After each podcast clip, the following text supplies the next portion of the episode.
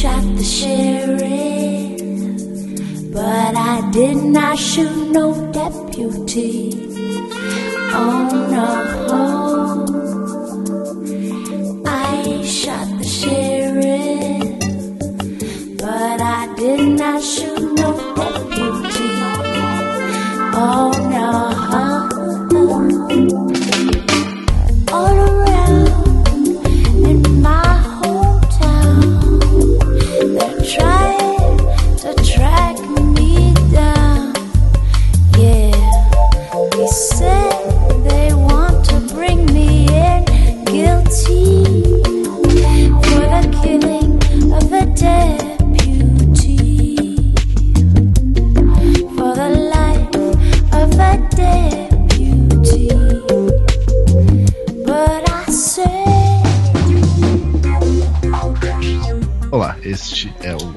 The Sheriff edição 40, 2 de dezembro de 2007. Este é um podcast feito por profissionais de segurança da informação e que tem o objetivo de discutir e comentar os principais assuntos da área.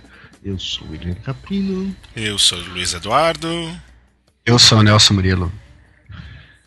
Nelson Murilo utilizando o Windows Vista. Não é isso, Nelson? Não, não. Não, não. Como não? Você não vai falar agora? Você falou agora há pouco. O quê? Não, Eu tava não. gostando Windows do Vista. Que ele. tá bom, vai. Mas isso é assunto Não do é- podcast de hoje. Isso é né? assunto Então não, não, não vamos. podcast, não- vamos- não. esse Ah, sono não resisti, todo pô, aí. ah. Você não resistiu. Você, você consegue imaginar o Nelson Murilo usando o Windows Vista? Essa cena grotesca que seria.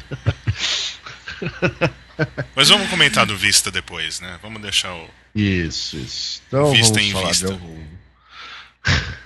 Essa foi horrível. Vamos Ah, falar preso pela eventos. polícia, vista em vista. Vamos, vamos, vamos colecionando, né? Isso. Então, de sempre aí, eventos e notícias. Vamos falar do Vista, então.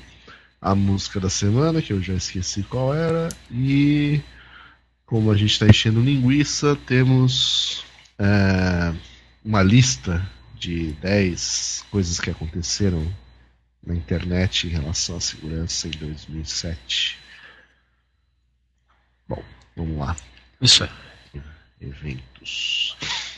É, slides, né? Apresentações da Turcom 9. Turcom 9, né? Isso. Estão no ar. Estão no ar. A Turcom foi é, em outubro. Dias antes do You Shot the Sheriff. É verdade. A Turcom é aquele lá que, que, vocês, que você comprou o, Isso. o ingresso vitalício lá. é isso? Exatamente. Ah, legal. É aquela que só vai convidados, é isso? Não, não, não, não. Qual que é aquela que só vai convidados? Aquela Tem é a uma, Turcom Seattle. Ah, tem duas. Tem duas. E a, o ingresso vitalício vale para as duas? Não, vale só pra Turcom. San Diego. Hum, legal. Bom, então era só então isso. tem os né? slides, é, Diz- já tem umas apresentações lá, tem um, um vídeo engraçado do, do Ken Caruso lutando jiu-jitsu com o Beatle, do, que era do, do Shimu Group. E tem os vídeos no ar do, das apresentações do ano passado, isso que também é legal. Uhum. Falando em vídeo, eu estou tendo algumas dificuldades para capturar os vídeos. Ah, mas, isso aí Mas- faz parte. Faz parte, né? Faz parte, faz Mas parte. um, um dia, né? Um dia Depois que eu aparece. conseguir capturar, é, depois que conseguir capturar, a gente ainda precisa pensar onde nós vamos hospedar tantos vídeos. Né? Sim, sim, sim. Isso daí, isso daí é um problema secundário. Pô, que bom. Eu acho que É, é um problema primário colocar 8 horas de vídeo em algum lugar, mas já que pra você não é um problema. Se a Defcon colocou no Google Vídeos, se Turcom colocou no Google Vídeos, se você é um Google Master, eu não vejo um problema. Pra você não é. Tá bom, Mas se fosse. Esse, é pro- esse é o mínimo dos problemas. tá É. certo, tá certo. Bom, a RSA Conference 2008 vai ser de 7 a 11 de abril em São Francisco. né?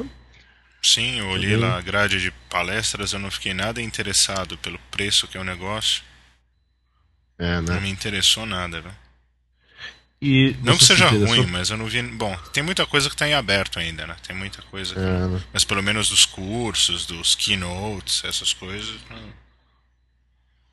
Tipo, E, não dá vontade e, de, de ir. E que tal você ir então no Confidence 2008 na Polônia?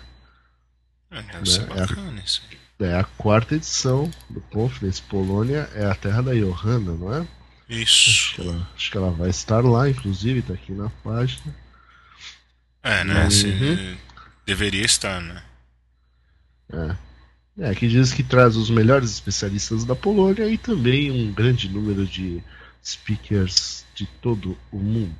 Tem call for papers também, né? Uhum. É isso que a gente está anunciando, não é? Deixa eu ver. Call for Papers. Hum, possivelmente. É, Foi isso que o. Rodrigo sei- mandou ou não? É, não sei.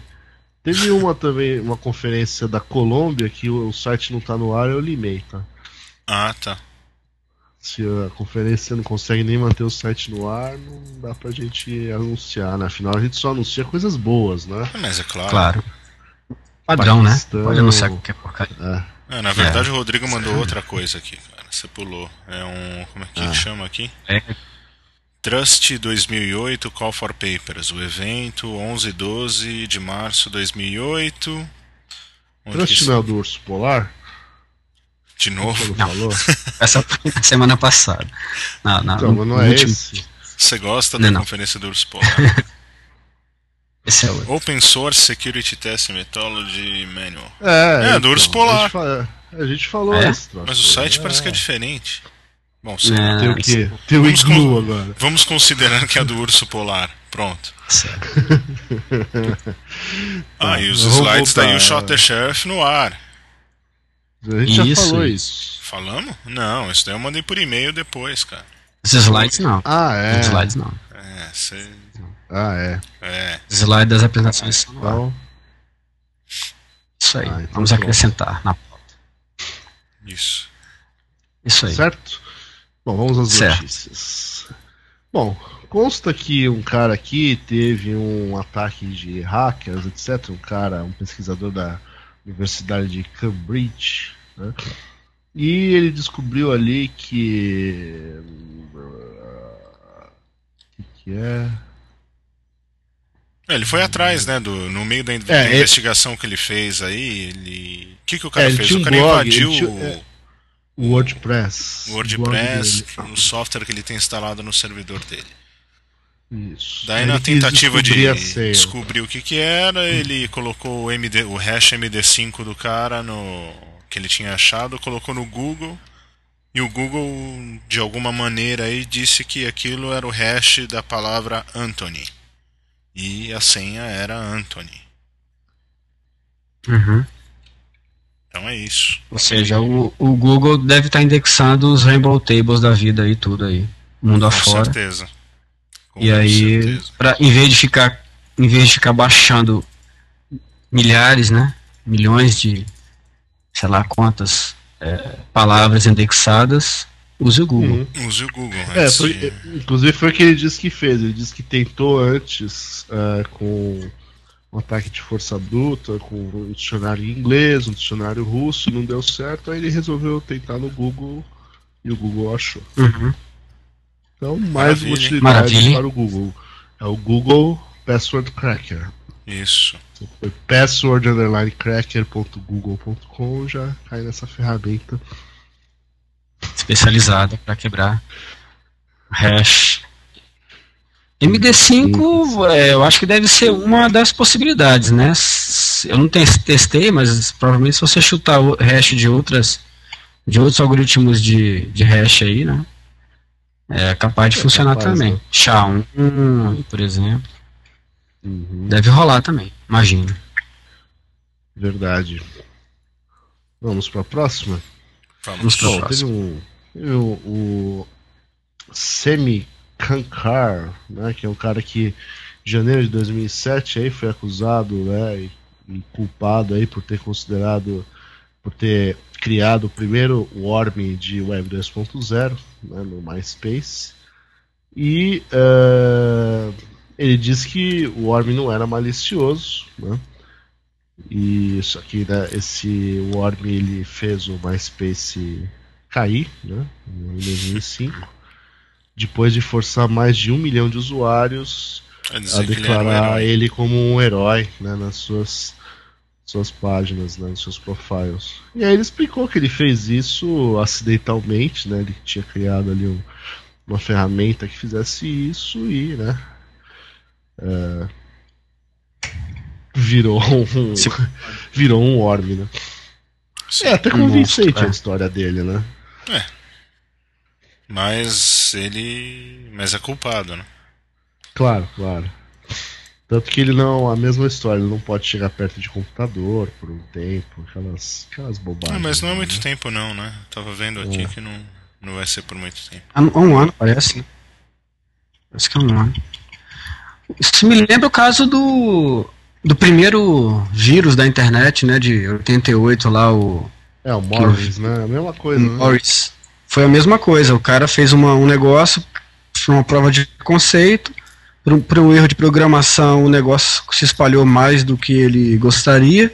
Começou a reinfectar máquinas, né? Que ele tinha um parte do código lá tinha um if lá, se a máquina tivesse infectada ele não infectava de novo, mas não funcionou o negócio e aí ele simplesmente parou metade da internet da época. E aí foi preso por causa disso também, né? Foi mais ou menos a mesma coisa. O cara programou um negócio para ter uma uma propagação menor do que ele esperaria que ela tivesse, e aí, por conta disso, MySpace teve que desligar os computadores lá e forçou, é, por, por uhum. conta aí do, do negócio. Né? É. Ah, o, Interessante. O Worm do Morris foi o que motivou a criação do, do CERT, né? Do CERT, é. Do. do, é. do primeiro Karen de Mello, né? Uhum. É, exatamente. Mello, Carnegie Mello, é. Exatamente. É, é, Muito bem, é isso. É Interessante a história do rapaz. Né, de, de você criar um, um, software que, que você perde o controle dele, né? Uhum. É, a história do médico monstro, né? Assim, levada pro. Né? O cara cria o. A minha criação se vira contra o criador, né? É clássico da literatura não, não, aí. Não, não, mas isso não é médico monstro, isso é, o, isso é o Frankenstein. não é isso? Médico monstro é aquele cara que vira que, que toma um negócio lá e vira, vira monstro e vira. Jekyll and Hyde. Isso, é, Jack Hyde. Isso, esse aqui é o médico monstro, né? É verdade. É, então, a Quer dizer assim, um médico criando um monstro. É, exatamente. É. Tipo Frankenstein, essas coisas assim. É. Clássicos da literatura aí. Literatura o quê? Uma versão. Não, clássicos da literatura universal aí, né? Sei lá. Ele, é, aí agora com a versão digital. Versão 2.0, tá bom. Exatamente. Mas eu que tô de ressaca. eu tô com sono, meu caso é diferente. E o Nelson, ninguém sabe o que aconteceu. É o Windows Vista. Ele... É, deve ser isso. São as consequências de usar o Windows Vista. É. Bom, é, e o PCFone? PCFone. PCFone é a ferramenta que o Luiz está utilizando na China quando ele quer falar com a família, gravar um podcast, com, gravar um podcast, etc. Aí ele tem que passar, né? Como é um país censurado, né, e ele quer exercer a liberdade de expressão dele, então ele tem essa ferramenta que ele pode utilizar para passar aí o, o, o grande faro. Para acessar o Wikipedia, por exemplo. Acessar o Wikipedia, uhum. né? O, o, não pode, né? Que são, o não pode, que é exatamente. Muita informação proibidos. importante ali. É. Não, é sério, eu tô, tô dando. Eu tenho uns problemas engraçados de DNS aqui em Taiwan. E eu descobri que, com a informação do Ronaldo, eu estou atrás de uma das redes mais bloqueadas do mundo, que é a Highnet.net. Então, estou ah. atrás de coisas. Você não pode. Você não pode mudar o seu DNS para um outro? Posso, claro. Fora. Posso. Não, assim, Não sei se Não, eles estão quer dizer- bloqueando alguma coisa, mas eu não É, o que eu quis dizer é se isso resolve o problema, assim, se puder, você pode, claro, mas assim, se isso minimiza ou dá alguma diferença se você mudar, de ser que o seu, DNS, o seu DNS resolver é um DNS fora do, Não, mas China. aqui ou- é sacanagem do. O sacanagem, ou deve estar. eles devem estar. não devem ter uma segurança muito boa, é o próprio provedor, não é um problema do, do país entre si. Na China é totalmente Ah. diferente. Na China que eles usam o DNS de propósito. Uhum. E daí devem Entendi. bloquear. Mas Tor resolveu o problema pra mim. Então, lá. Aqui tá sem Tor, mas acho que não sei se é o hotel, não sei o que que é, tem bloqueio de. Por isso que eu não consigo pegar o meu e-mail. Tem bloqueio de, Uhum. de pop seguro, IMAP seguro, tem que ser tudo no claro. Então eu não vejo o e-mail, é mais fácil. Entendi. Uhum. É. Mas vocês estavam comentando. Mas você pode usar ah, o PIS. É, posso usar, né? Mas, mas, Não, mas não. é um problema de porta ou é um problema de protocolo, Luiz? Porta. Você- de Porta. por- se você mudar de porta, provavelmente resolve. Se você botar o POP 3 seguro, por exemplo, numa porta 999, por exemplo, será que não resolve? Ou numa Mas porta é onde 80? tá. É onde tá, 999. Tá na 999. Então põe na mil. Chute, hein, rapaz? não, tá na 995, eu acho. É, não, 995. É. Digo, mudar de É, a gente porta na pra ver se. Não, mas o. Puta, eu não quero, eu não quero atrapalhar o papo de vocês, a gente pode voltar do, Ah, é. do podcast. Tá bom, tá bom. É, quando a gente estava offline, né, vocês estavam explicando a diferença do Thor com o Psifon, o Psifon, né? Que parece que ele, Uhum. é, diferente do Thor, ele não é para anonimidade, é isso, né? É, é isso. Ele, ele foi concebido para que as pessoas utilizem, acessem sites que nos países que elas estão está proibido, mas não, não de forma anônima, né? Esse, esse serviço é, existe um usuário, uma senha que você que você passa para o servidor PeacePhone. E como é que ele funciona basicamente? Ele é um proxy. Então o tráfego 443 por default sai da, da, da, da máquina cliente que está atrás de um país com bloqueio, com censura e aí vai para um servidor que está fora desse país e esse servidor faz a conexão para que você quer e devolve para você o tráfego pela porta 443. Então, a ideia dele não é ser anônimo, é, é simplesmente tentar. Permitir que você é, exerça a sua liberdade virtual, é isso? É, então, ele- ele- é, então eles falam claramente lá que os provedores do serviço, é, se quiserem, pode ter acesso à informação que está trafegando ali. Então não use para coisas é, ilícitas, né? Use simplesmente para ter acesso a coisas que o país onde você está resolveu proibir. Mas Então, a diferença o- básica o, do Tor o pro- pro o Faro não vai é bloquear? Como é que é? É porque O- ele diga, não, então, é, o Faro não vai bloquear. não vai bloquear os servidores do Psifon, hein? Eles estão fora. É, mas é porque é, pode estar instalado em qualquer lugar, né? Não está num endereço fi- é, é, específico. Ele vai estar em ende- em endereços que eles vão negociar. É como se fosse um peer-to-peer. É, não é uma coisa, não é um endereço é, Entendi. fixo, né? Fixo. É, mas é, por que ele chama de servidores? Porque esses caras que estão em países que os direitos civis em tese são respeitados, eles vão fornecer acesso para aqueles caras que estão atrás de um, de um faro, como por exemplo o faro da China. Então não é um, não é um, eles vão negociar, saber onde é que está e aí vão se conectar. Aí vão usar a porta 4- 443 para fazer o, por default, né? Ele fala que se você quiser, se a porta 443 estiver bloqueada no país, você pode usar uma outra porta e aí as pessoas que estão fornecendo serviço eh, também poderiam oferecer isso em outras portas para tentar não evitar que, que, que o bloqueio dessa porta eh, acabe com o serviço, né? Então é Mas tipo a um ideia é Tor bem que você clara, a ideia- a ideia é bem o exit node, é isso? É, porque o Tor ele trabalha em camadas, ou seja, o seu tráfego pode passar por vários servidores. Nesse caso aí, você vai se comunicar direto com um servidor que está no mesmo país ou na mesma rede que o, que o site que você quer acessar. sim. É, e aí ele vai, vai direto para você. Então ele tem um único passo, diferente do Tor que está trabalhando em várias camadas aí até chegar no Tá, destino. mas o Tor você não Por que escolhe. isso? O Tor você não tem o controle por onde você vai estar saindo. É isso que eu quis Não. dizer.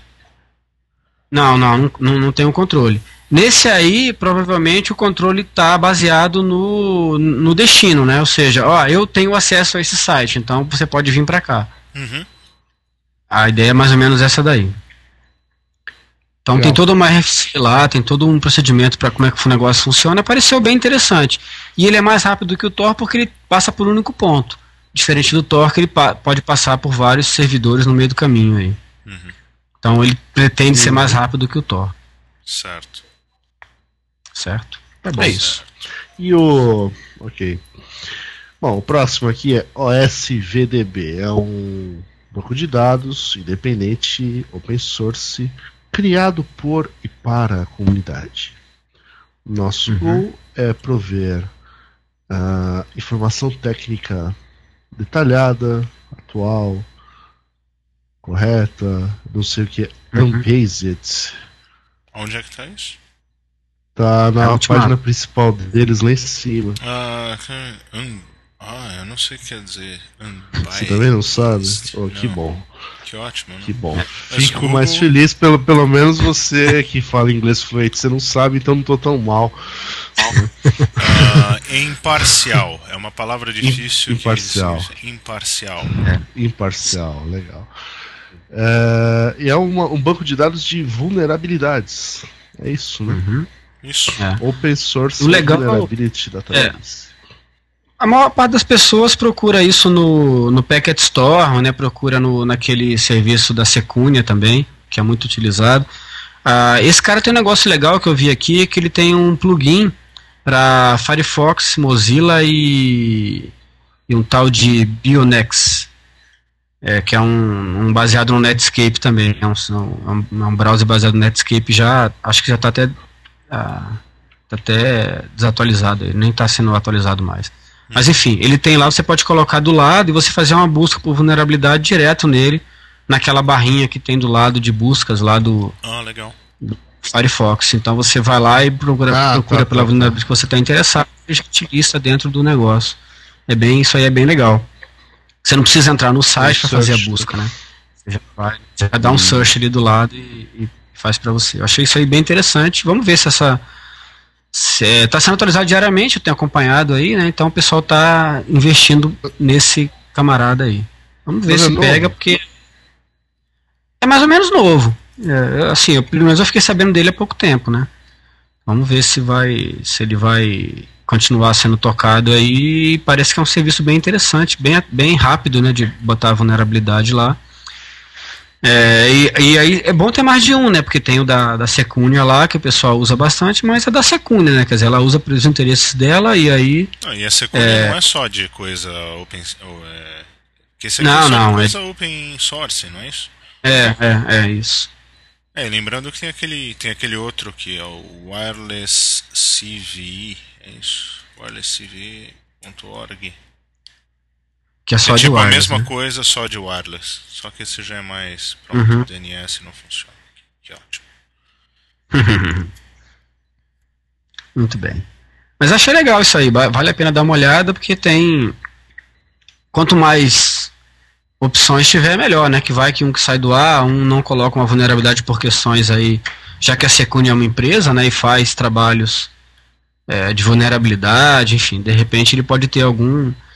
De repente esse aí que é o imparcial, né? Deles aí, pode ter alguma coisa a ver com outros serviços são fornecidos pela, por algumas empresas aí. Uhum. Então, pode ser que seja um caminho legal. Vamos acompanhar. Certo. Muito bem. Tá. E finalmente a última notícia de hoje: como utilizar CSRF para atacar mobile phones, que é o Cross-Site Request Forgery. Como é que faz, hein, Nelson? Não, o que o cara tá falando aqui é o seguinte, que, que, o, que o, aqueles sites que existem das operadoras de telefonia para que as pessoas mandem, mandem SMS pelo site, né? A pessoa entra lá, dá o número do telefone que, para quem para qual ela quer mandar a mensagem e é, põe a mensagem, dá ok e aquilo é enviado. Ele tá falando aqui que esse cara diz de Hello? É, eu estou aqui. Alô, tá me ouvindo? Ah, Fala de novo. Alô? Vamos lá, você não caiu, não? Não. Vamos lá. Eu não caí, não. Ah.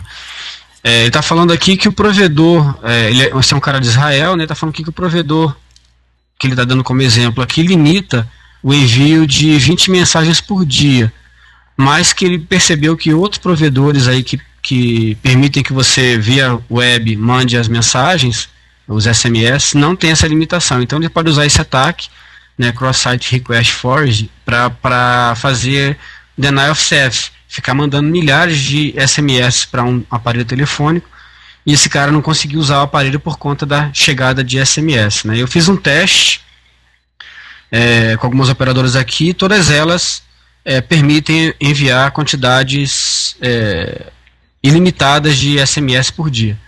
E para os testes que eu fiz aqui, realmente os aparelhos eles ficam difíceis de serem utilizados pela quantidade de, de mensagens chegando aí o tempo inteiro. Mas depende muito do aparelho também.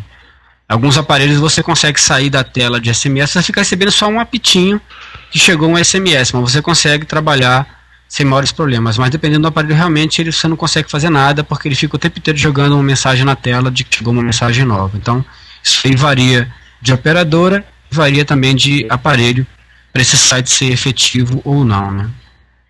Mas Então, é uma, uma pode coisa. não ser um denial of service, mas enche o saco, é esse que é o negócio. Enche o saco, é. É, imagina você tá numa reunião, né, e aí fica toda hora apitando lá o negócio. Aí você tá querendo, você não quer desligar, porque você pode receber um SMS importante, e você só vai olhar aqui, não vai interromper a reunião é, efetivamente, né, mas de qualquer forma, aquele troço apitando o tempo inteiro ali pode realmente atrapalhar.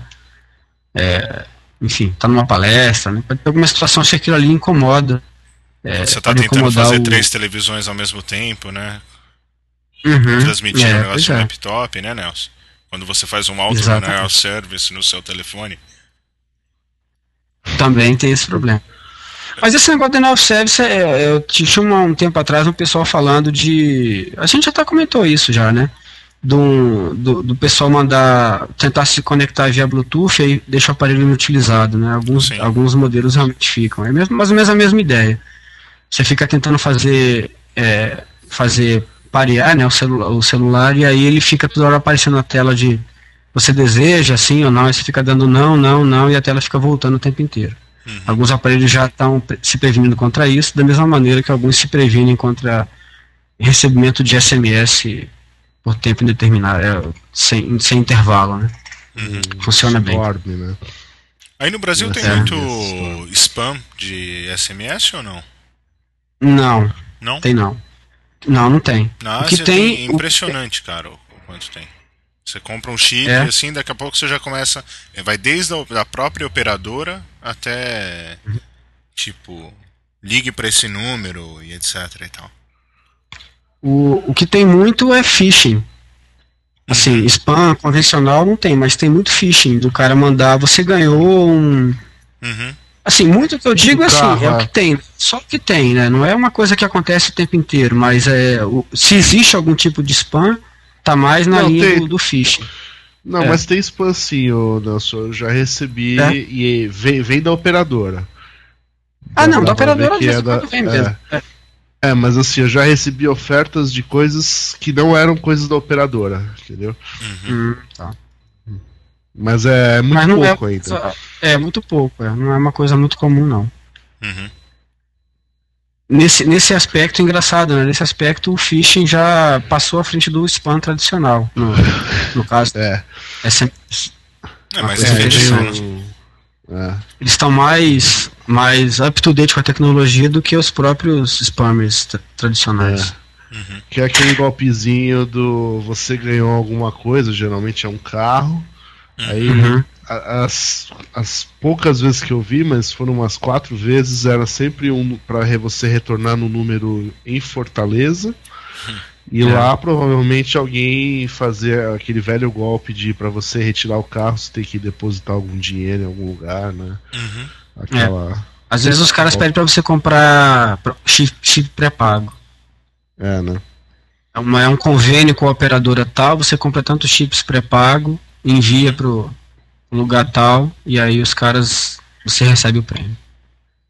E ou daí menos você assim. ativa ele com o seu documento, daí eles usam Isso. isso para fazer coisas ilícitas, é isso? Exatamente. É exatamente essa é a ideia. Certo. Exatamente essa é a ideia. Muito Certo? bem. Então, acabaram as Certo. notícias. Tem mais alguma vinheta nova na manga aí, Luiz? Tem, tem, deve ter alguma coisa. É, então, essa é a hora. Então tá bom.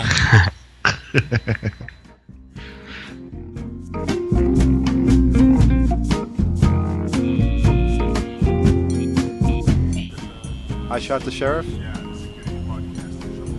Do I have to say security podcast, or do I just say I shot? So I'm listening. You're listening to I shot the sheriff. Okay.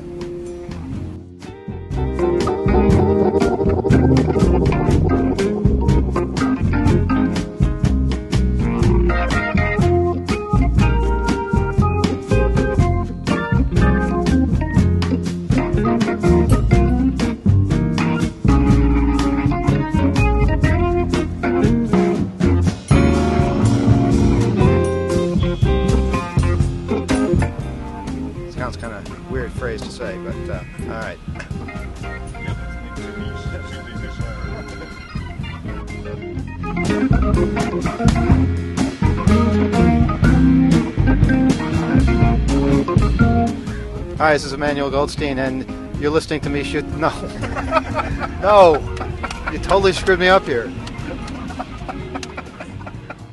Bom, e vamos comentar agora sobre o Vista, Windows Hã? Vista, e... o sistema operacional preferido. Né? Antigamente, o Nelson Murilo era um defensor do open source, do Linux, mas depois que ele conheceu o Windows Vista, né, ele mudou sua opinião. e ele adora o Windows 98. E isso. E agora ele gosta do, do Windows Millennium. né? Mas Será que enfim, então o Vista é o a- novo Millennium, que não vai pegar mesmo? É, o, o que, É, cara, eu tava que pensando exatamente. Essa- É mesmo, né? O novo bico, né? É. Mas vamos É, lá. mas o, fa- ah, mas o fato é que o Millennium não pegou porque acho que a própria Microsoft não tinha muito interesse nele, né? Agora o Vista não tem jeito, né? Que na época do Millennium você já tinha o Windows 2000, já tinha essa outra linha, né? Uhum, Pra onde eles estavam indo, né? Que ia resultar no XP, né? sim. Ah, mas enfim, o, a notícia aqui fala o seguinte, que, ah, que a Microsoft enfatizou muito em relação ao Vista são as melhorias em segurança, né? Isso é verdade, agora a gente nota que tem diversas melhorias, só que ah, as reclamações, né? A usabilidade diminuiu, né? é, o usuário comum reclama que toda hora que precisa fazer alguma coisa, né, você tem que ficar confirmando, etc. E é, o que fala aqui na matéria é assim: você não se sente é, motivado a trocar o seu XP estável e menos seguro, em teoria, pelo Vista mais seguro. Quer dizer, o que o cara está querendo discutir aqui, o que a gente está comentando é que segurança não é algo que vende. né? As pessoas aparentemente não, não se motivam a, a, a mudar o sistema operacional só porque ele é mais seguro que o outro. Dá os hábitos, né? Sim. Mas segurança é. Uhum. Bom, em qualquer coisa, né? Você tenta vender segurança de alguma maneira ou de outra, tem ai- ainda há uma certa dificuldade nisso. É, o que, eu, o, que eu, o que eu notei foi o seguinte, quer dizer, segurança é, realmente é um ponto é, forte do Windows Vista, né? Mas o, é, o- outras coisas também, quer dizer, ele é um pouco mais pesado, ele exige mais hardware para funcionar, ele, ele faz uma indexação o tempo inteiro, é, ele, ele usa muito disco o tempo inteiro, então tem alguns aspectos secundários aí que eu não sei até que ponto que as pessoas têm reclamado por conta só da, da questão da segurança, ou também por outros motivos aí é, associados. Mas assim, como é, eu comp- troquei um notebook agora e o notebook veio com o Windows Vista, eu aprove- aproveitei para fazer uns testes com ele. E realmente é, é difícil você usar ele o tempo que o tempo inteiro está fazendo pergunta para você, você realmente quer fazer isso, você realmente quer fazer aquilo. E o que a gente conhece de usuário, mesmo que o usuário se acostume com esse tipo de coisa, é que o usuário vai dar sim para tudo, como ele tem feito desde que ele, desde que ele começou a usar o computador, né? Uhum. O usuário não, não lê o que está escrito, não está preocupado com o que pode acontecer, Não, e, E às vezes vai dar não sim- sabe, né? Não é nem questão de não estar preocupado. às vezes a é, às pessoa não vezes o sabe. que está escrito o não entende, né? Por exemplo, a configuração, para você configurar um IP estático no Windows Vista é uma novela. É uma novela. Por quê? Por quê? Porque ele foi feito, foi feito para o cara ligar e pegar um DHCP na rede. Uhum. Para você conseguir botar um IP estático é uma coisa realmente complicada, né? E aí é, não somente isso, mas você usar IP, botar o IP estático, botar um DNS que você quer colocar, tudo isso é um parto. Você tem que entrar em várias telas, subníveis de tela, né? Procurar é, onde é que está isso dentro de propriedades, vai procurando. É realmente uma coisa complicada. Então Talvez para o usuário mais leigo, assim, o que pega realmente é a questão daquele monte de pergunta que ele faz o tempo inteiro. Um monte de pergunta para qualquer coisa. Para acessar um site, para instalar alguma coisa, é, a princípio, que não tenha, não tenha grandes problemas, porque ele tem que levar privilégio para poder instalar, e aí ele tem que perguntar. Então, para tudo, ele, ele, ele tem que perguntar. Agora, para o usuário é, mediano aí, que já quer fazer alguma coisinha um pouco mais sofisticada, dá um- realmente dá trabalho, porque é, não é intuitivo, né? Eu, pelo menos não me pareceu intuitivo, as telas não são intuitivas e, e realmente é complicado. Mas então, mas voltando à questão da segurança, que eu acho que é mais, mais importante aí, é, eu acho que assim, é, tudo bem que tem lá, o, é, o, que ele tá, o que eu acho que a Microsoft está fazendo é se eximindo, né? De muitos problemas, porque ela fala, bom, eu perguntei se você queria instalar, né? Eu estou dando uma, uma, uma chance de você não instalar as porcarias na sua máquina. Se você quer instalar, eu não posso fazer nada porque o computador é seu. Mas pelo menos eu estou dizendo para você que aquilo ali pode causar algum dano no seu computador. Só que daí pergunta tudo. É, eu né? acho. É, é, pergunta para tudo. Quer dizer, aí realmente, pô, se você pergunta o tempo inteiro, a resposta vai ser sempre sim, né? O cara não vai ficar perguntando, ah, nesse caso aqui, será que eu devo instalar ou não? Vai estar no meio de uma atividade, ele vai ficar toda hora lendo o que está escrito lá, aquele monte de coisa, coisa que às vezes ele não tem conhecimento para julgar se aquilo é certo ou não é certo. Então, realmente, a, a usabilidade. Alô? Opa. Opa. Aí. Tá o vendo? Começou a falar mal do? Vista. Aí, ó. Caiu. Eu acho que os Aí. sistemas operacionais estão Fala mais ficando mais grosso, inteligentes, né? É. Senão não falam É, mais mal da é. Apple. Voltei? Não. Mac OS X. Voltei? Ótimo. Voltou, Voltou, voltou. voltou. Mas o, o que eu estava dizendo é que o é que eu já vi usuários é, pedirem para tirar o Vista da máquina e voltar com o XP porque eles não, não se adaptaram ao, ao sistema operacional. É, isso aí eu já vi acontecer mais de uma vez. Eu totalmente E, e já vi máquinas. É, e já vi máquinas que a performance duplicou com a troca do sistema operacional. Trocou do, do Vista para o XP, a máquina deu um pulo de performance absurdo. Assim. Então, é, realmente é uma coisa a se pensar se o Vista. A gente estava conversando isso, né? Se o Vista não vai ser o próximo Windows Millennium da vida aí, né? A gente É, acredita só que não, vai né? porque tudo que é hardware novo, como é o caso que você falou, tá vindo É. com vista já.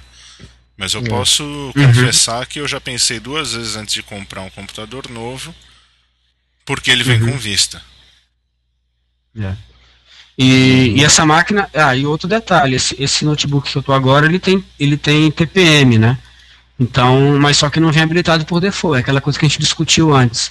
Será que vai vir habilitado por default? Será que as pessoas vão habilitar por, por, por, é, por conta própria? Será que elas vão achar que é importante habilitar o TPM nas máquinas? Então, o TPM está me parecendo também que aquelas soluções que, que vão que não vão acontecer, né? Que vão vão estar aí disponível, mas que por questões de usabilidade ninguém vai vai querer instalar. Pô, computador Que é com o TPM. bootloader. é, isso é muita evolução pro meu. É, é, assim, é, você pode ajudar a relembrar os ouvintes e a mim também o que é o TPM? Eu lembro que é uma feature TPM. do hardware e tal. É. É uma É uma feature que o de computador funciona quando ele quer. Depende da, do humor Ele- dele, E entendeu? reclama de tudo. Exatamente.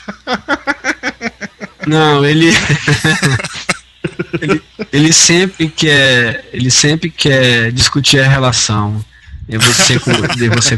Na, Mas é na assim, hora que, é, na hora que você quer ler o jornal. na né? na hora que você na hora que você instala um, Google News, na hora né? que você Então, vem com uma nova feature na hora que você vem com uma feature nova ele quer de- rediscutir a relação entendeu certo. é mais ou menos assim Não, É, sério. é. é? Trusted, Trusted Platform Modules, é, TPM, significa Trusted Platform Modules. É um, é um recurso que se você instala um novo um dispositivo de hardware novo, alguma coisa é, relacionada com hardware, o sistema detecta que houve uma mudança e aí ele é, te pergunta se aquilo realmente é, você, tá, tá, você sabe que aquilo foi instalado, se você realmente quer usar aquela, aquela, aquele novo hardware. E, e- e em alguns casos ele, dependendo do que você configurar, ele bloqueia o uso de novo hardware no equipamento e você não pode instalar nada, nem, retirar, nem modificar nada, a memória, enfim. Você define lá os níveis de coisas que você quer e você pode ficar gerenciando esse tipo de coisa. Mas ele te. Ele, o que- ele faz basicamente é detectar que houve, que houve uma mudança no hardware em relação à última vez que você botou a máquina, por exemplo. Hum, mas a Isso que é nível de hardware? Por exemplo, USB? Ele Ah, você, você define, você define, é, é você define é, memória, HD, é, placa de rede, dispositivo biométrico, e aí, Uhum. inclusive, inclusive hot swapped, né, o, como no caso, por Uhum. exemplo, de FireWire, USB e coisas do tipo. Mas você Tá. pode dizer para ele o que você quer, o que que você não quer, né? Qual é o tipo de dispositivo que você quer, que você não quer. O, o- no caso do, do USB é bom porque tem alguns é, chupa-cabra de teclado, né? Que Uhum. usam que usam USB, por exemplo. Então isso aí seria é uma Uhum. coisa legal de detectar. Mas você, você diz para ele quais tipos de dispositivos que você quer monitorar, por exemplo. Alguns têm essa Tá. funcionalidade. Legal. Alguma coisa aí, Luiz, sobre o Vista? Que a única vez que eu tentei usar, eu desinstalei e coloquei o Linux. Não, não, não, tudo bem, mas em relação a esse assunto de que é, o fato dele ser anunciado como mais seguro, etc., não está ajudando nas vendas. Né? Eu acho que não, acho que não. Eu acho que, entre aspas, não importa, né? Acho que ele tá forçando os usuários, como é o caso do Nelson. O cara compra um computador novo, vem com vista e. Aham. Não, claro, mas assim, até, até o que está nessa matéria aqui fala isso. A percepção dos usuários que segurança é algo inerente, né? É algo que é obrigação ter. Então ficar falando, olha, agora está bem mais seguro, compre logo, isso não, não cola, né? É, não cola. Isso não é um ponto. É aquilo que eu tava falando antes, né? Não. Segurança, porque esse- segurança ainda não é um ponto, não é um ponto forte de venda. Mesmo quando você está vendendo segurança de uma maneira ou outra, o cara ele vai, ele não quer mais trabalho, ele quer alguma, muitas vezes o usuário ele quer sossego, entendeu? Ele quer um negócio que que fale que ele não precisa de segurança, que o que ele tem tá bom. É isso que o cara quer. Ou ele quer ignorar o lance da segurança. É, até porque esse discurso de que agora está mais seguro não é novo, né? A Microsoft vem com esse seguro, esse discurso desde, se eu não me engano, desde 2000, né? Sim, Não, mas eu, eu acho que tá mas acho né? que tá mais forte isso. agora. É. É, tá mais forte, mas assim, é, tá mais forte talvez até por causa da credibilidade, né? Tem que enfatizar Uhum. porque, é, como esse discurso já vem acontecendo ao longo dos anos e, e não se percebe, não tem se percebido até então, pode ser que isso mude com vista, mas não tem se percebido até então que realmente a segurança, a segurança evoluiu de maneira é, perceptível aí. É, o usuário também fala, pô, mas de novo esse papo de segurança, né? Quer dizer, eu quero é um sistema que eu consigo usar. A segurança é, para mim deveria estar vindo pacote, né? Assim como você compra qualquer coisa, você acha que a segurança está junto. Quando você. é, qualquer coisa que você faz, você vai para o cinema, vai para um shopping, você vai, estaciona o carro no, no- no estacionamento do shopping, você acha que ele, o seu carro está seguro. Você, você não tem que ficar perguntando pro cara, vem cá, mas o estacionamento aqui realmente é seguro, né? Eu estou pagando, mas. Então você. É mais ou menos assim, né? Você compra uns negócios achando. Você compra um brinquedo pro moleque achando que o negócio é seguro, né? Você não está Ah, e preocupado com recalque nessa, aí que vai nessa tua analogia, nessa tua analogia do estacionamento, a- o que a Microsoft faz é, ó, agora você tem que pagar, em vez de você pagar 5 reais, você vai pagar 8 reais pelo estacionamento, porque agora ele está mais seguro do que antes. Bom, mas não é, É. isso daí é o mundo inteiro que faz isso em qualquer mercado também, né? Hum, Não, não, Não? mas é, você tem que pagar por uma coisa que antes você dizia que estava seguro, né? Sim. Eles falaram que o você XP comprar a tava Barbie seguro. mais é. cara porque agora ela tá segura so- pra criança usar. É. Agora eu vou pagar, em vez de pagar 100 dólares, vou pagar 150 dólares porque a Barbie agora vem com mecanismo anti-estrangulamento. Se você, né, se a criança engolir um- o sapato da Barbie, ele vai apitar, vai avisar, vai ligar para o número, né? Vai vir já os paramédicos. Essa criança não vai, a criança não vai morrer. É uma coisa mais menos, é uma coisa estranha, né? Quer dizer, você já compra achando que o negócio tem uma segurança foi testado, alguém aprovou, alguém. Né? É, Analogia é uma coisa complicada, né? Porque você está comparando coisas diferentes, né? Mas assim, na visão do usuário, ele está comprando um produto como ele compra vários, como ele compra qualquer coisa. Então, É. o, o usuário simplifica as coisas, né? Então, é, e ele como, como ele que está comprando, ele que paga, então a, a gente tem que a gente tem que tornar as coisas mais próximas do que ele consiga perceber, né? É, Já que ele que é o compra negócio. O problema é problema é o usuário. Se não tivesse usuário, tá tudo certo. Se usabilidade Exatamente. não fosse uma, uma questão importante, né? Mais importante que segurança? Ah, mas é, né? Não, eu acho Na que é também. É, é. É, com certeza é, né? Não adianta nada se fazer Com certeza, super é. seguro e. E, não dá pra usar, né? Ou é difícil de usar. Ou é mais complicado, É. né? É, Não, mas é, é- é- mas é fácil fazer segurança quando você não precisa que ninguém use, né? Difícil é você fazer segurança quando alguém precisa usar, né? é, então. É Se- nessa né? linha, né? Se- é, se pra ninguém usar é mole fazer a segurança. É. Não, não pode usar, pronto, tá super seguro, ninguém pode usar. Well, Vou tocar a música, mas já estamos andando em círculo aqui, né? pra variar. Então. Vamos lá, música da semana.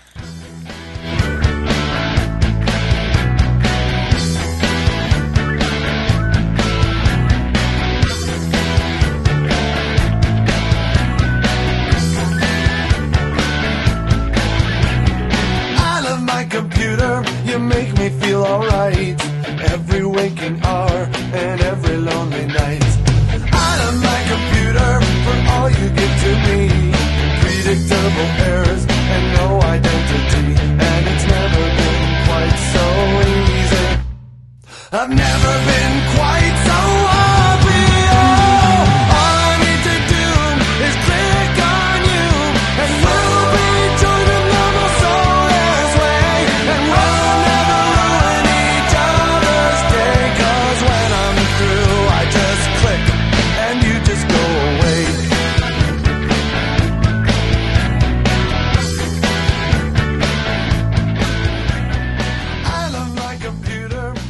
E foi a música da é? semana. E qual é a música da semana? A música da semana é I Love My Computer do, do Bad Religion, Ah. não é isso? De release. Isso aí. E você que escolheu. bem. Somos usuários e adoramos nossos computadores. E os ouvintes do podcast também. Também, também. Exatamente. Que comovente isso. Comovente, né? Nós te adoramos, querido ouvinte. Nós temos 11 ouvintes agora, então. Um ouvinte.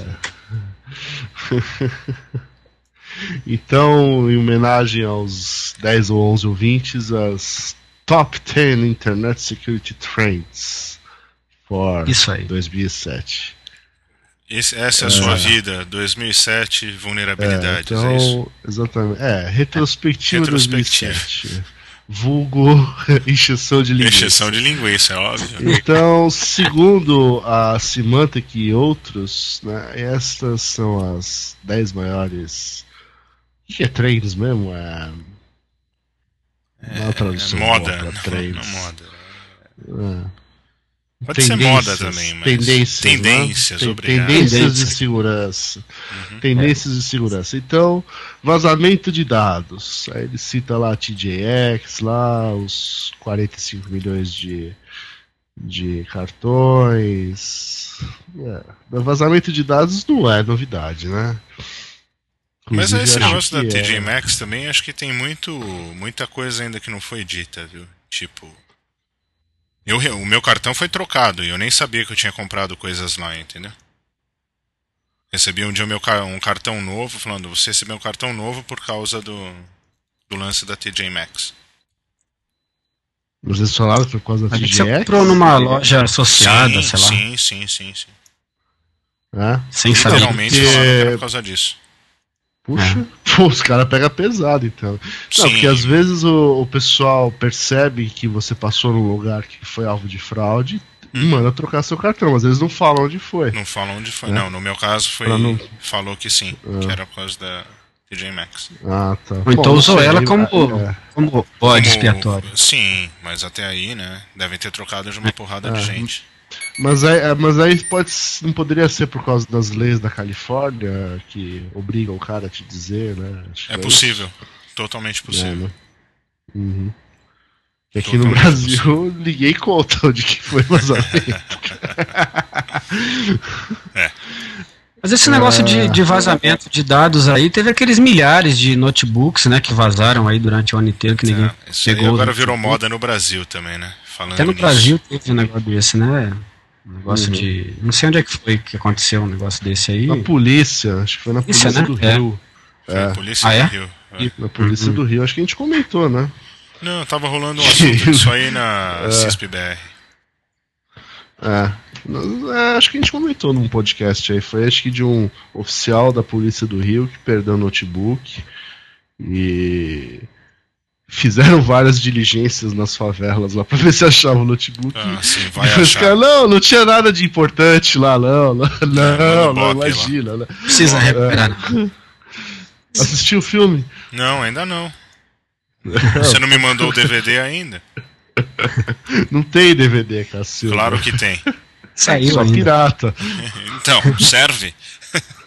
Não, eu não sou. ah, como diria. Você não indo... partidário desse tipo de atitude Certo, então... antipatriótica. Certo. Então quando saiu o filme, eu só vi o trailer no YouTube, pra falar a verdade. Parece ser bom o filme. Uhum. Tem uma cena, os caras falou. os caras fizeram uma cena do filme usando Playmobil, com o, o áudio do filme e cenário com Playmobil. Ficou Muitos muito falando engraçado. nisso, me mandaram outro dia. Vocês assistiram o filme Seven? Sim. Os Sete Pecados Capitais? Seven, né? uhum, Sim. sim. É, sério, é. O Morgan aham. Freeman e o Brad Pitt. Sim, Você lembra do filme, aquele lance lá e tal? Sim, Tem isso daí sim. feito com bonequinhos. É, é sensacional. Putz, onde? No YouTube também? É, eu vi em um outro site aí, mas eu mando pra vocês depois. Ah, manda, isso é, isso é ótimo. Mas voltando ao assunto, né? Então, número um, ah, vazamento de dados. Número dois, acabamos de falar, a introdução do Vista. Né? O Vista trouxe bastante discussão aí sobre segurança. Ok. Número três, spam. Uhum.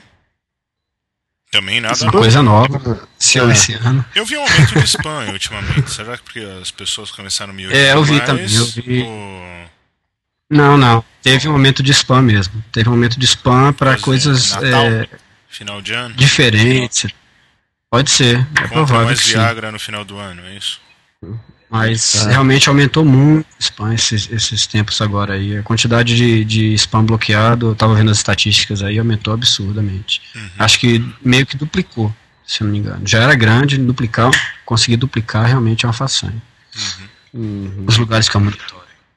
Tá, então spam No, número sempre na moda. 4. Sempre na moda, sempre Oi? uma tendência. né? Sempre uma Sempre. tendência, né? Exatamente. Número 4, a venda de kits de profissionais de ataques. Tipo o MP. É, isso é mais ou menos novo, né? É? Uhum. A venda, pelo menos a venda. É, a, a no- a notícia da venda, né? Não, não que os kits não se, que seja novidade, né? Mas a- Uhum. a- o anúncio das, da venda dos kits é que começou a aparecer, né? Que existem. É, acho que foi. kits, é, é, é, esse é uma boa. Esse é uma boa, né? Acho É. que esse É. realmente. Esse introdução do Vista faz sentido estar nessa lista aqui, né? Uhum. é, Número realmente 5, coisas que. phishing. Phishing. A phishing também é uma coisa recente. phishing, phishing é. Acho que phishing e spam é algo assim que. é, você tem que aprender a conviver, né? Isso aqui não. Sempre vai Tem ter. jeito. É. Falar ni- nisso, teve uma, uma notícia aí do. do aproveitar esse negócio do phishing, aquela notícia do. do que os caras estão chamando de Man the Web, né? Man the, web, Man the Man Browser. Man the browser. Man the Browser que começou a. que isso aí podia ser uma tendência, né? Porque é, até então todo mundo fala, mas. é que nem cabeça de bacalhau, né? Todo mundo fala, mas ninguém vê. Mas o. Mas nesse, nesse caso aí eu acho que, que tá começando. É, pelas medidas que os bancos estão tomando, está começando cada vez, a ficar cada vez mais comum esse tipo de ataque. Eu teve, teve uma discussão um tempo atrás numa lista, foi na, G, na GTS, que as pessoas não estavam entendendo muito como é que funcionava esse negócio. Gerou um, um- gerou um- um- umas mensagens lá e tal, até um pouco acaloradas em, em- em relação a isso, que as pessoas achavam que biometria, que certificado digital resolvia esse tipo de ataque, né? E aí depois talvez o pessoal tenha percebido que não é bem o caso, que esse tipo de ataque bypassa essas tecnologias todas aí. Mas é, talvez tivesse esse é, o phishing com essa evolução aí, talvez valesse a pena estar nessa lista aí. É, isso aí saiu onde? No blog da F-Secure, né? Foi a F- F-Secure Uhum. que falou Não, alguma coisa foi disso deve ser que inicialmente. Isso, Foi. foi. Ser que foi. É, não, sa- saiu agora, né? Porque já saíram em outros noticiados Sim. em outros lugares, mas era uma coisa é, pouco divulgada ainda. Na Prova de F-Secure conceito, saiu- né? É. Agora parece É, que tá se tornando poucos mainstream, os né? ataques. Exatamente. Certo. Próximo. Ahn, exploração de marcas confiáveis. Exploração de marcas confiáveis. O que É. significa isso? Você mandar alguma coisa em nome de uma marca Em nome de, de uma marca confiável. Ah, isso, pelo menos no Brasil, não é novidade, né? É, não, não é. Mas o. Teve aquele caso do banco da. ah, não sei de onde era, da Índia. Sim, Teve um banco isso. que estava hospedado um malware, né? Isso. Então pode ser uma, uma nessa linha, alguma coisa nessa linha também. Se aproveitar de uma, de uma marca conhecida que todo mundo acessa e colocar um malware ali dentro, ou um JavaScript malicioso, alguma coisa, para que as pessoas Você baixem. acha, vejam você acha que o isso é uma, isso é um pouco diferente, né? Não, que não, é um pouco diferente, mas eu digo assim, você está explorando o fato daquela marca ser famosa, e, e o pessoal entra lá com a. Não, mas qualquer, É. qualquer site famoso, qualquer coisa, é sempre um alvo para ataques. Nesse caso foi um ataque. O que o negócio aqui está falando é você, de uma maneira, tentando enganar no, no 171, enganar o usuário usando o nome de alguma coisa famosa. Ah, eu entendi. É, não, eu entendi, mas eu digo assim, é, extrapolando um pouco essa possibilidade, o fato de você de, de um atacante colocar um malware num site conhecido, é, as pessoas já vão lá com mais é, é, configurando, Já vão com- confiando no confiando, sim, lugar. sim. É, Concordo, concordo. habilita JavaScript, habilita um monte de coisa que de repente não habilita em outros sites. Entendi. Então é usar um pouco essa, essa questão da marca também para para aproveitar para ataques maliciosos. Né? Uhum. Certo. Que também poderia estar incluído aí. Não tá, não, não tô dizendo que isso está aí, mas assim, era uma coisa que também poderia estar associada a esse tipo de, de ataque. Uhum. Tá bom. Número 7, bots. É. É. Tendência também, Bot. isso daí totalmente, né? Hum. Botnet, eu Hum. acho que até saiu o assunto lá na CISP-BR falando da mistura de. falando de botnets, não foi? Até eu se, Uhum. se- ah, citei aquele negócio do. Foi comentado na Turcom do ano passado, fa- colocar botnet dentro de Tor e por aí vai. Uhum. Acho que só vai piorar também. Só vai piorar. Tá, É. Botnet oito- pode ser tão complexa quanto, o quanto o atacante queira, né? Quanto o cara que está montando Claro. queira. Pode botar criptografia, pode botar.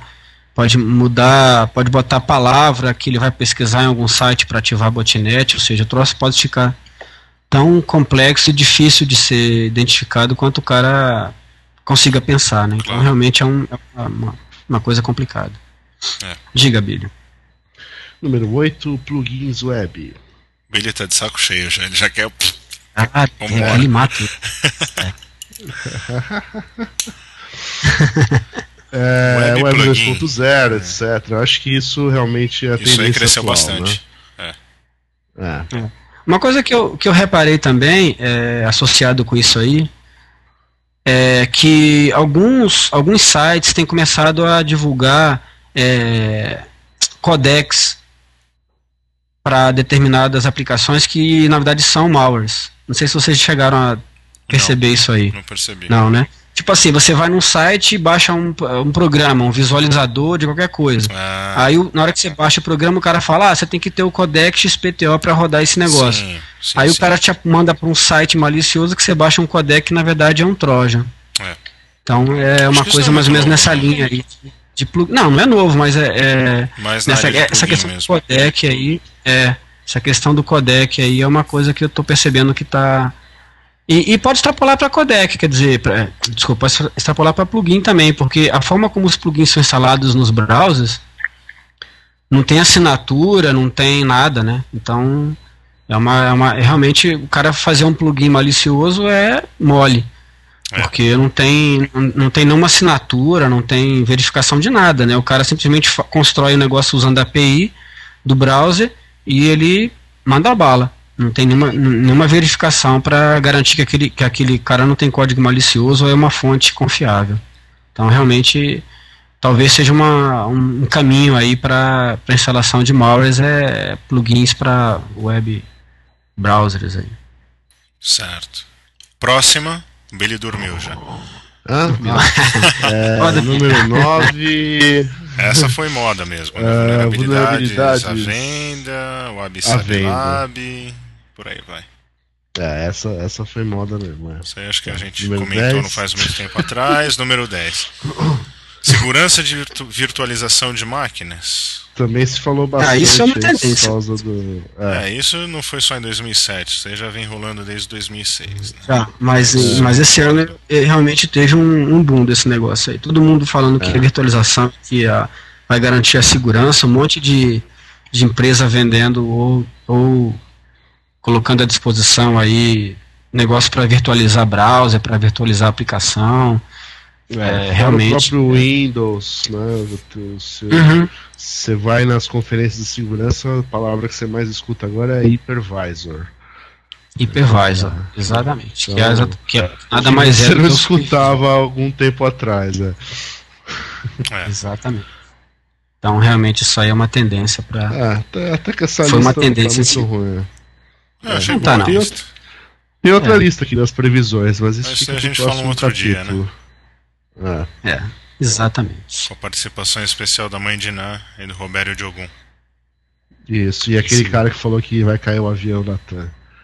Vocês viram aquele cara lá que, Não. que ele escrevia as cartas, mandava pra TAM dizendo que o É, avião ia é, cair? Não, isso é. Quer Bom, dizer, a- também a o cara. você não viu isso? A, car- a carta apareceu no dia seguinte que caiu aquele avião de Congonhas, né? Com o carimbo do, do cartório, né? Com uma data de seis meses atrás, Ô, com uma precisão de detalhes impressionante, assim, cara. Inclusive as mesmas palavras da notícia do, do- da nota de imprensa. sabe? Sério. As mesmas palavras, do tipo, vão morrer, morreram, né? É, 178 passageiros e seis pessoas da tripulação técnica, né, que é exatamente o termo que a TAM usa. Aí depois de uns dias, né, eles aumentaram a- a- o número de passageiros, então mudou o número. Uhum, É, mas assim, o cara, o ca- aí o pessoal começou a analisar o site do cara, né? uhum. E tinha situações que dava pra ver assim o carimbo do cartório e ele datilografou em cima do carimbo, né? Quer dizer, ele ia lá no cartório, registrava qualquer coisa Ah, e entendi. depois escrevia, né? Depois que o evento acontece, ele escrevia e dizia que tinha mandado pra todo mundo. Né? Ah, tá. Bom, né? Exatamente. Mas ele tinha dito que ia cair um Hum, avião aí no dia 28 de outubro, sei lá. Tinha um monte de gente com medo de voar nesse dia. 20, é, acho que era isso mesmo, 24, 20, acho que era 24 de outubro. É, eu lembro que era uma segunda-feira, eu precisava que alguém fosse pro Rio e ninguém queria ir. Lá no, lá no serviço, é. Putz, grila. Você obrigou alguém aí? Eu não lembro, não lembro. Eu acho que sim, cara. Eu acho que é, acabou, acabou mudando a data Sacanagem. por outra razão, não por isso. Ah, tá. É, mas no final não caiu avião nenhum, né? Complicado. Não que você saiba, né? Não que você tenha Não, sido informado. É, não com aquela precisão, que o cara falou que era um voo de Fortaleza, que ia cair na periferia de São Paulo, que não sei o que. Engraçado que ele, ele dizia assim, que o voo saía às 8 e pouco de Fortaleza e ia cair em São Paulo às 9h20, né? Aí o cara falou, olha, só se for um supersônico melhor do que o Concorde, porque teria que fazer 4 mil quilômetros por hora pra chegar. Nem Um negócio Com assim. o fuso, nem com o fuso, né? Em horário de. Nem se alguns botar o fuso de lá e o fuso de cá. É. É. Acho que se procurar no. Google, você acha aí profecia, avião TAM, etc. Você acha esse, esse site. Eu achei, eu não sei porque eu, porque agora eu tô usando o Gmail, né? Já que não, não consigo ver o meu e-mail direito. Tô usando o Gmail. Não sei que mensagem que eu abri, acho que foi Uhum. uma aí dessas que o que o Rodrigo mandou pra gente, alguma coisa assim. Eu achei que um curso de pastor, cara. Interessante isso. Online. Muito bem, Muito bem? muito bem. Isso aí. Então, então é isso. Mas, Nossa, é isso aí. Até a próxima. acabou? Acabou. É. Ah, né? Passou, Tá, tá vendo? tá por Já foi. né? Menos Tá um, menos sofrimento pra você nesse domingo. E eu vou Deu 66 minutos? Olha, cara, é mais quase. É, pondo a música, tudo vai dar isso. Vai mesmo. Exatamente isso.